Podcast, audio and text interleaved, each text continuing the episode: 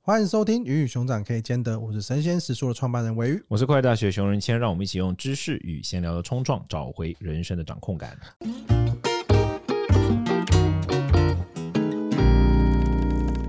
今天这一集呢，又来到久违的 Q&A 时间。这一次的 Q&A 呢，有大概诶一二三四，算是三个问题吧。哦，可以啊，三个问对，题。有一个小建议，我们先讲那个小建议好了。Winter 的建议就是说，就是整体的音量有点偏小，或是有时候声音忽大忽小。如果通勤开车的时候听，音量都要调大声一点，才能把内容听清楚。那就开大声一点了。拜托你 了，Winter。我们也会写，我们会请同事注意一下这 个，我们到时候再录音。我前这阵子去拜访了我的一个老师，他是研究精神分析的专家。因为我最近在看就是人格，因为你知道我们要做一个那个东西嘛，所以你知道你我说什么吗？从他这个建议，你就知道 Winter 的不精是神我要状讲的，况我要讲。我后来发现为什么我的性格那么叽歪，一个原因，因为反正就是我最近在看一些荣格的著作，我在看荣格的原文的著作，它就非常复杂这样子。然后他他总之我们现在不是有很多做人格测验或什么嘛？对其实人格测验最主要的原型都是来自荣格的一些理论。 OK，然后荣格又讲了一个很关键的理论，就是说他认为人分成外倾跟内倾，就是我以为是分成七八跟不七八。谢谢外请跟内请。然后呢，那时候我去看看我老师的时候，我老师我们就讲到一个问题，总之我们讲到一个问题，然后我就说。我就跟他讲说，我最近关注这个问题，一个一个反正一个佛教现象。然后我说，我的解决方式就是鼓励人们去多接触，跟多如何去改善。然后他说，他也看到这个问题，然后他说，从这个点上就可以很明显看出内请人跟外请人的差异。 OK，因为像我是外请人，所以我就会就说，哎，那你就自己解决啊，或者说我们去解决外面的东西。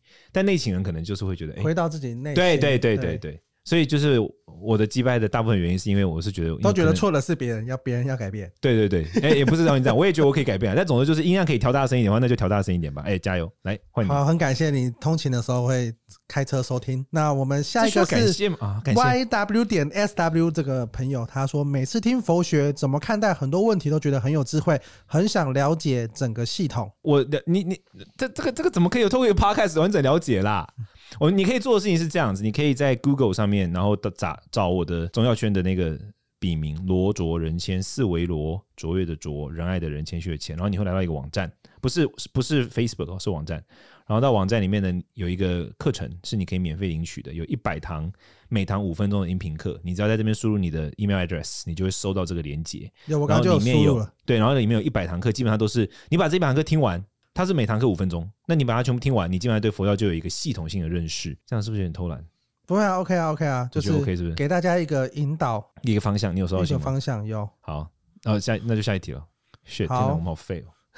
这种发生什么事？今天也不是 Monday 啊，我们这样怎哎么，会这可样？是这个这个我不知道怎么念呢、s T S R T Y U O P，这些是账号还是名字啊？S R 他 T 可以选 Y U 他，他好像可以选。他如果没有填，他就是 OK，用好本来的账号；如果他有填，就会是名字，好像是可以选的。好，这个 S R T Y U S 先生能理解在职哎 Who 场。 knows? Maybe it's a girl. 啊好好，刚刚我们发现说，就是台湾很多要变得有名的 YouTuber 都必须一直讲英文，或者叫一种老外腔，所以我现在决定一直讲英 文。You never know 呀。 OK 好。虽然我的这个是英国英文可能有 S 点人印度腔了，对不起。S S 大要叫 S S 大 OK S 大能理解在职场不断提高身价的积极手段是跳槽，但是当一个工作已经无法让自己有所成长或有成就的累积，就应该是离开的时候。不过，并非所有的转换都能如此无缝接轨，请教你们有什么想法与建议？换你啦，shit，刚才也是我我觉得，哎、我觉得，呃，跳槽不一定是一个积极的手段，但当然，跳槽肯定是有效的。就是跳槽，它的升升职加薪可能可以给你带来某种程度的成长。我觉得这个东西是有，是是，确实是立即可见。可是就会引发第二个问题，就是你自己讲的，就是你跳过去之后，本来的人脉不见了，你本来熟悉的工作环境不见了，你要去适应新的，而且你真的假设好，假设你多过去多多高了。五千块、一万块好了，可结果你在那边就一下就发现，哎、这个公司的文化你不符合，或是你在那边遇到了很不好的主管，导致你很快就离职了，或是马上被 fire 掉了，那其实就也完全没有累积。所以看起来这是一个积极的手段，但是我觉得实际上可能并不是一个好的方式。但是当然，你现在如果你想要加薪，或是你想要业外收入，你还是有很多方法啦。你还可以去现在网络上有非常多的外务外包可以接嘛，我觉得这或许也是一种方式，你可以留在你的本业做一点副业跟创业的东西。所以我觉得确实不是每次的转换都能如此的无缝接轨，它有风险。那这个风险当然，跳槽能够加薪，加比较多的薪，这东西它就是有风险，风险就是你讲的不是无缝接轨的。所以我觉得，如果你只是单纯的想要加薪跟提高身价的话，不一定要跳槽。如果单纯想要加薪，想要获得更多的收入，或许你可以在本业里面做一些副业的方式，也可以是一种尝试，或者是想办法提高你在公司的个人价值。但我觉得这个可能比较八股一点点，但是我觉得如果以现在比较新潮的想法是多做一点副业，或许是一个机会。我觉得不知道哎、我觉得不断提高身价的积极手段是跳槽这件事，一直让我脑海中想到一个小时候玩的游戏，什么小孩小朋友上楼梯什么，就那种画面。就是，但我觉得提高身价跟跳槽不知道，可能我我个人觉得提高身价跟跳槽一点关系都没有。提高薪资啦，但是身价的话，可能还是得要看你自己实际上最终的产出吧。呀呀，of course。但我的意思是说，就算是薪资，我也觉得它跟跳槽关系真的不一定那么大。我觉得提高，我觉得薪资这件事情是不只是薪资啦，当然 income 或什么这些事，我觉得它，我我个人的观念，我觉得它蛮大部分是你能够为社会解决多少问题。你能够为老板解决多少问题，你得得到多少多高的薪资？当然，有可能你老板是一个不识货的人，所以也会导致说他可能没有意识到你的价值。所以我觉得解决问题是很重要的。就比如说，像我们看到，像我们我举个大例子嘛，就是像 Elon Musk 或什么，当然他收入很惊人，可是这个原因是因为他帮世界解决了很多问题啊，他帮世界解决了一些根本性的问题、能源性的问题、人类存在的问题等等。那这个是往大了说嘛？那当然，我觉得往小了说的话，我觉我觉得这个思维有两块，就第一个你，你有没有具备解决问题的能力？你能够帮你的老板解决越多问题，相对来说，你的所谓身价也就会越高。当然，不可否认，在某些情况之下，因为你在一个不识货的公司，你的老板并没有意识到你的价值，因此你虽然具备解决问题的能力，但是却没有被重视。然而，如果你是这样的情况的话，我反而更加觉得就不太需要担心无缝接轨的原因是，人才放哪里都会是放光的。没错当然，这个是这个是我我站在一个比较是管理者的角度来看，对我来说，我的同事他能够帮我解决越多问题，那提高他的薪资对我来说真的是差五千一万，对我来说真的是没差多少哎、因为开什么玩笑，他可以帮助我解决掉，比如说他每天只要帮多帮我解决一小时的问题就好。那等于说，比如说每个月给他提高个什么，let's say 一万，那每天就等于说其实也是多个三百而已啊。他可以帮我解决一小时的问题，可是我的对我来说，一小时比三百块更珍贵啊。所以我的意思就是说，我觉得那个东西其实还是跟你能够解决多少问题是有密切关系。所谓的身价不是来自于跳槽的累积或什么，我觉得这个已经是来到技术面的思维。我觉得身价这个事情还是跟你的能够解决多少问题啊，或者说你能够为社会提供多少的这个，你不能说服务了哈，但是你能够帮助社会解决多少问题，我觉得还是有密切的关系的。那我多补充一个点好了，其实现在很多的公司或是很多的 QL 或是市面上有很多的课程跟内容都在讲说你要做职场的个人品牌。我觉得某种程度的道理，它体现的倒不是说你一定要去经营自媒体或经营什么，而是它是你到底能不能成为你的职场里面独特的存在。因为要是你能做的事情，别人也能做。啊，而且做一模一样，那你势必一定会出现薪资比你低，然后也能跟你做一样事情的状态的人出现，因为这个市场就是一直不断的这样子迭代嘛。那如果你能做的事情跟别人一样，或是我找一个实习生，或是我找一个更便宜的工读生，或是更便宜的外包就可以来做你所做的事情的话，那你势必一定会遇到薪资上的卡关。对对，我觉得成为一个独特的存在，我觉得这件事情是一个蛮重要的。我们之前访问瓦基的时候，他有在他有讲到不平等优势，对我就回到回到这件事情来看，是看你的不平等优势，你独特的地方跟别人到底差异在哪边？对你要用这个东西来换取对薪资，换对取对对所谓的你的身价。对我觉得不是跳槽，跳槽其实只是结果，而且跳槽确实是能够涨这个薪资，但是其实你能力一直没有累积，嗯你跳槽到某一个阶段，你就下不你去一了。定会卡住。而且那时候我觉得更差赛就是你就上不上下不下，嗯，往往那个时候会在比较中年，就是可能职场接近中年，比如说你可能三十五岁以后开始发生这种状况，就是你前面可以用跳槽这种方式去好像扩张什么东西，可是到那个时间点的时候，大家其实讲白就大家看破手脚了嘛，大家知道你的状况，然后你也不太可能再八股回去做基础的事情，但你也没有办法再往上走，你就来到了你的那个卡住的那个点。对，我觉得到那个时候才发生这种问题的话，会是会是会其是实我比较蛮可容易怕的蛮蛮常在收到履历的时候看到很多年纪比较大的，但是就是整体的工作的经验、状态累积跟他端出来的成果是有落差的。其嗯实我也蛮常收到这样的履历，其实到这样的履历我也觉得会觉得有点可惜，因为肯定是年轻的时候做出了什么决定，导致了现在这个状态。是是所以我是觉得这东西是蛮需要去思考的一个部分。对对对，好，那我们再下一个，最后是 Nico，I'm Nico Lim，他 Oh my god，这好说长。最近发现自己很怕冲突跟负面情绪。小时候听到爸爸在教导，总是会哭。发现是因为觉得他讲话大声，我觉得自己被骂了。嗯大了之后，听到别人生气或态度差，就会吓到，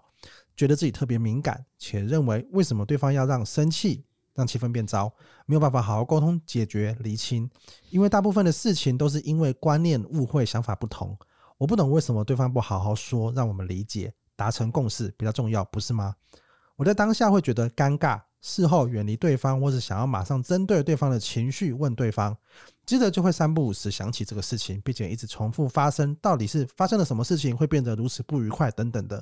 想听你们讨论这样的个性的利弊以及如何改善。有读过一本书叫《反脆弱》嘛？麻烦你读一本书叫《反脆弱》，就这样讲完了，以下空白，不行啊，你要讲你要讲为什么啊？为什么叫他去读这本书啊？就是要反脆。哎、我们上次有讨论，哎哎、我们上上次次因为有讨论这到一题啊反脆弱，我们那是因为这一题啊，然后到了那个啊，就聊了 Me 对 Too 的那一集，我们对本来是因为这一题就到了对 Me Too，对 Nicole 也帮我们多增加了一集。对啊，我们好了，感谢你啦，就是。对啊，anti fragile 一下，反脆，呃，对我对我们多讲英文的。对啊，就你要你要就是我们，然后最近 state 都要研究，这西方的比较比较厉害的那些 psychologist，他们都在研究，就是说你知道 人的心理状态，包括到那底哪些些 YouTuber 都在讲英文？包括那些你知道受社会学家啊，他们在那些比较比较比较前端的 research 里面都一直，你知道很多 proposal 都提到说，你知道要要 anti fragile 对于人的进步是很重要的，你知道，所以所以到底讲了什么？ 刚刚那些论述到底讲了什么？我觉得美国现在有一个很明显左派在跨赛的地方，当然你知道我这个人是非常讨厌左派，但这是跟我意识形态有关，因为我是在一个很军队的地方长大。可是我后来发现，可能听众不是很知道什么左派右派，可是我觉得我们要去定调左派右派，好像有一点粗鲁，会不会？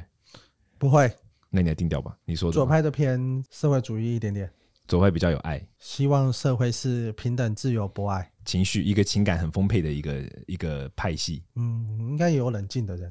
相对右派来说比较情 OK，感，好，右派比较冷血嘛。因为因为因为因为其实我觉得你讲要完左派，你没讲右派啊，先生。啊，因为因为我因为我没有说左派会有情绪激昂，是因为通常要激起一些社会革命或是改革一些事情都需要热情。嗯嗯，对，那右然后右派呢？右派比较实务一点点，保守，保守，然后资本主义，对，然后对，然后嗯哦冷血更理务性。实，更对数字精对，算。右派讲究规则，游戏规则，然后右派不追求什么太平等的事情，右派不这种路线。对，但右右当派然因就为会去看不平等优势。你在讲瓦基 嘛？#hashtag 他右派的，因为因为左右其实，在政治光谱上、跟经济光谱上、跟社会光谱上，其实它代表的意思有点不太一样啦哈。比如说经济上的右派可能就是相对自由放任啊，左派可能就是比较政府管控，或者它有很多的那个差异啦哈。但我们现在讲的是社会上的嘛，反正就是说，美国当然现在现在有一些左派城市都开始跨赛嘛，就是比如说西岸的西岸的那几个城市都有出现，前前阵子很多美媒都在讨论这个问题，但是美媒就是美美国媒体对哦那 OK，我对最近用词用精准吓死我！给他洗了我想说你身边的妹妹跟我身边的嗯美国媒体，谢谢。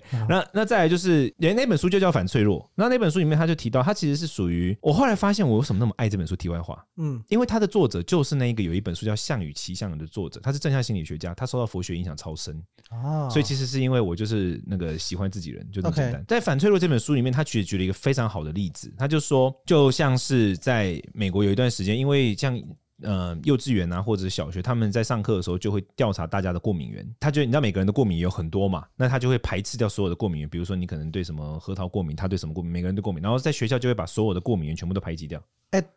项羽骑象人的作者不是反脆弱，不是吗？不是他们是同一个不，同不同不同。真的吗？对，因为我刚刚就想等一，下我等一因下为会讲完因为之后我我来刚刚就 Google 印象觉得觉得是不一样。不一样吗？对好，等一因下我继续为找。因为项羽骑象人，然后因为反脆弱，他那一个是写了很多类似反脆弱这种非常难读的书。反脆弱很难读吗？项羽骑象人很好读，哦，塔勒布对他写等一下我们读非不同对称风险最近那一本，哦，我觉得他是行为，他是不这样，他太是这样容心理易学家还是读心理经济经济心理学家？它偏向是经济多但一等点一下，点。我我还没讲完呢，我们先回到那个。好的然后，所以呢，所以他做出了一个很有名的研究，就是说他去观察关于我们刚刚讲的，就是现一般来说，大家在学校可能就会把那些所有的排所有的脆那个过敏源全部排除掉。结果呢，他们发现说，当世代经过那一代那个世代，当他在从小一直是被过敏源排，就是不接触过敏源的小孩，他到了年长的岁数之后，他反而对过敏源的反应比比原你想象的更加强烈。这句话的意思讲白就是什么？就是过敏源这种东西，广泛的接触会比你完全不接触还好。那它这个东西就就被称之为所谓的反脆弱的，就是它的反脆弱的研究就基于这个。那这个研究指的是什么意思呢？这个研究指的就是说，你对于你所呃有些东西像，比如说他那个时候举例子，我记得就像玻璃或者像像什么样的东西，它是脆弱的，你打破之后它就坏了，对对，它就、啊它是就破碎了嘛。你要你要哎讲哎，吗，我们到底有没有我们有没有解释过反脆弱？我们还是没在有上我们一用集过这吗啊个词，但我们没有解释过这个词。啊，我快速讲一下，就是反脆弱就是你假设你是一个玻璃杯嘛，对掉下去就碎掉，对大家都说的是脆弱的。对通常一般人认为脆弱相反就是坚硬，对所以我一个东西非常坚硬，对我丢下去，然后对不会碎，这东西就是脆弱的相反。对，对，但他提出了另外一个词是，他说脆弱的相反是反脆很脆弱。弱，反脆弱是它虽然也会坏，它虽然也会嗯、呃受到破损，对可是它是可以很快速的修复的，对它是有弹性的。对他们就说这样子会比坚硬好，因为在坚硬的东西，它今天没有坏，只是它没有在碰到比它更坚硬的东西，对它终究还是会坏。对而且你越通常是越坚硬，或是你通常是表现的越坚强的人，或者整个的体系，一对旦受到破坏，对，那个崩溃的速度跟崩溃的压力是会更大的。我知道我说哪一本了啦。《下雨旗下人》的作者写了一本书，叫做《为什么我们制造出玻璃心的世代》，然后那本书里面谈反脆弱。对我我我我我 OK 我讲的是这本，我我把它好搞混了。那所以延延伸出来的研究结果就是什么？就是说我们要培养出反脆弱能力，最典型的就是肌肉。肌肉是一个反脆弱的东西，你把它破坏之后，它会变得更坚强。所以这这样的正面特质对我们是有帮助的有。修复跟进化的能力。对，所以我会建议读这个提问者，你可以去看看这本书，它里面有比较具体的描述，说你这个这个能力是什么，以及如何培养它。特别是我个人是非常喜欢它衍生出来那本《为什么我们制造出玻璃心的时代》，我基本上就是蛮那个爱作推者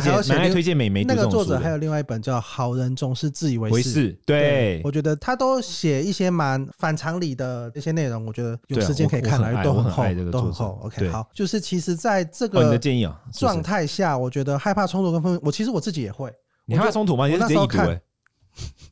不好意思，我就是对不起对不啊起，呃，因为我觉得这是某种逃避的状态。就是哦我已读不回应，某种程度来说，就是我可能当下没有想到更好的，或是我也不直想要直接讲，我想要冷处理这个事情。哦这种某种程度来说是这个样子。对对对，那我那我觉得我我自己在我自己在某个某个时间点，我有发现这个事情之后，我就觉得说，通常这样子避开跟不回应啊，有时候会有效果，对但是大多时候就会造成你身边可以信任或者是可以。聊天可以讲话，或者是可以合作的会越来越少，因为有的，因为有的人他在这个冲突过后，他有可能有有一句话叫不打不相识，对就是你们可能发生冲突了，然后你们可能把误会解开了，其实你们的整个的情谊跟帮斗是更连结的。对对，因为有一有一种关系连结的方式是说，就是你如果都怕去麻烦别人，那你就可能没有办法交到真心的朋友。对，因为很多很多这关系，就是我的信很多条啊东西我就是最爱麻麻烦别麻人烦来的。对啊对，所以我觉得在这种状态底下，我觉得冲突跟去解决冲突这种某种程度上也是一种麻烦。对你可能会害怕，会觉得说啊，我不想要去处理这些复杂的情绪状况或者是这些问题。是可是事实上，正是这些东西，它能够增加人与人之间的连接。是，但当然，如果真的让你不舒服，我觉得避开是没有问题的。我觉得不是每一个冲突跟每一段关系，它都需要这样去处理。对可是如果这个人你是重视的，或是这段关系，或是这个合作，你是想要去重视他的，那我觉得想办法去处理对方的情绪也是很重要的。一面的逃避的话，可能会让你损失很多的机会跟可能性。所以我觉得是想办法去回应，我觉得是蛮重要的。那我觉得在回应的状态是，很多时候，因为我看到你讲的是，很多时候你会想要马上针对对方的情绪询问对方，我觉得可能有时候大可不必，因为有时候等人对方冷静之后就好就好一点了。你可以在对方冷静的时候再去回应，或者讲说，哦，你刚刚。的那个情绪，你可能不喜欢，或者是我们有没有其他的讨论的方法跟做法？我觉得你倒不用一定要在针对那个当下想办法收拾这个场面。我觉得，对啦，我不能说什么了，我就讲到这样。那这集我念最后一个，他叫 DPG 一二一三，他说他在 Me Too 的那集他听完之后，他超级认同熊仁谦的观点，但谢是谢谢想谢。要知道那一集是什么呢？我们大家要去听一下 Me Too 的那一集。哎、但最近真的是后面发生的事情，就比那我们那时候就是后面现在发生很多事情，比那时候我们聊的那种事情还要可怕很多、哎，我们那时候聊的事情还是有一些是属于比较像有些是个人宣告或模糊地带，像我那时候举的例子，现在是根本就没什么个人宣告可言，现在那根本就是有些甚至是犯罪事实。很可怕。对啊，傻爆眼哎、真的，我那你觉得现在要针对你上一集有没有做出一些什么回应吗？我那时候有讲过很具体，你们在看着我。我觉得我那时候没有，我那时候就讲很具体啊。我们讲的是模糊的状 况啊。对但是我觉得，我真的觉得大家可能要学一些防身术。我可是我觉得